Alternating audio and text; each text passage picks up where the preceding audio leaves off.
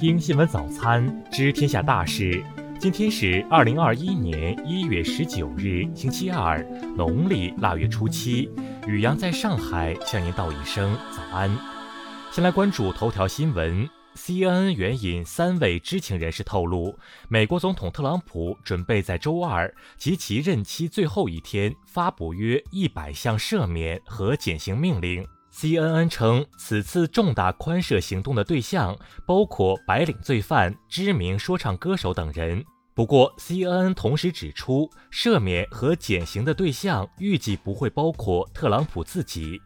而据美国国会山报、纽约时报等美媒十七日最新消息，寻求赦免的人及他们的说客已向特朗普的盟友支付了数万美元，希望他们促使总统为其提供赦免。报道称，美国前联邦检察官同时也为特朗普政府提供赦免建议的布雷特·托尔曼，就是收到数万美元的特朗普盟友之一。最近几周来，这些人请求总统赦免一些人。其中包括前阿肯色州参议员的儿子等。再来关注国内新闻，国务院新闻办昨日举行新闻发布会，介绍2020年国民经济运行情况。我国基础设施不断改善，5G 终端连接数已超过两亿。全国各省份陆续进入省级两会时间，不过受到疫情影响，河北、辽宁等省份已经决定将省级两会的日期推迟。哈尔滨持续加强对中高风险地区抵返哈尔滨人员管理，严格执行十四天集中医学观察加七天居家医学观察加三次核酸检测加一次血清抗体检测的管控措施。全国征兵工作部级联席会议第一次全体会议十八日在北京召开，中央军委委员、国务委员兼国防部长魏凤和出席会议并讲话。十八日下午举行的第四场山东沪山金矿事故新闻发布会上，井下被困矿工首次通话内容曝光，被困矿工表示钻孔打通，获得极大精神鼓舞。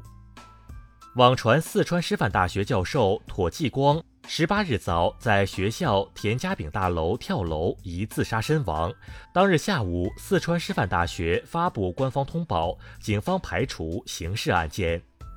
国家航天局探月与航天工程中心昨日表示，我国首辆火星车全球征名活动已经完成了初次评审，遴选出哪吒等十个名称。黑龙江省绥化市北林区十六日确诊一例新冠肺炎无症状感染者，该人曾于一月九日在金象酒店四楼吧厅参加婚礼。绥化市正寻找当日九时五十八分在金象酒店四楼吧厅参加婚礼的密接人员。再来关注国际新闻，在美国总统特朗普即将离任之际，反对他的抗议者曾在英国放飞的特朗普宝宝气球被伦敦博物馆收藏，马上将展出。日本首相菅义伟十八日在官邸向媒体透露称，关于新冠疫苗接种一事已指示行政改革担当向和野太郎进行政府整体的协调。俄罗斯外交部昨天称，俄罗斯将决定驱逐两名荷兰外交官，要求他们两周内离境。俄外交部称，这是针对荷兰去年年底驱逐两名俄罗斯外交官采取的报复性措施。据共同社报道，日本厚生劳动省十八日宣布，有三名日本人感染了来自英国的变异新冠病毒，该变异病毒有很大可能正在日本城市内扩散。俄罗斯外长拉夫罗夫称自己曾轻度感染新冠病毒，现在体内有抗体。韩国总统文在寅昨日表示，美国当选总统拜登应与朝鲜举行会谈，在特朗普的基础上再接再厉。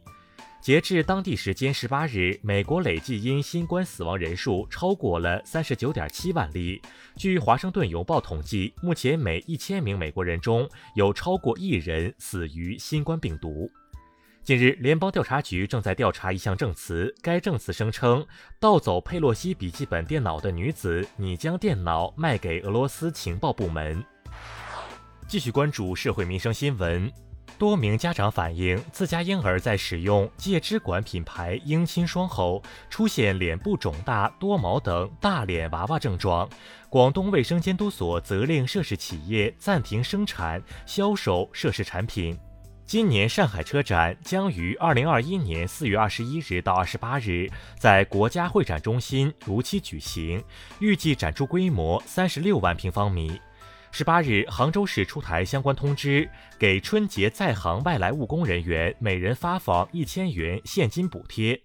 十六日，上海一公交车与出租车碰擦后急刹，一女乘客被甩出倒地后身亡。目前事故原因正由浦东交警调查中，事故善后也在同步进行中。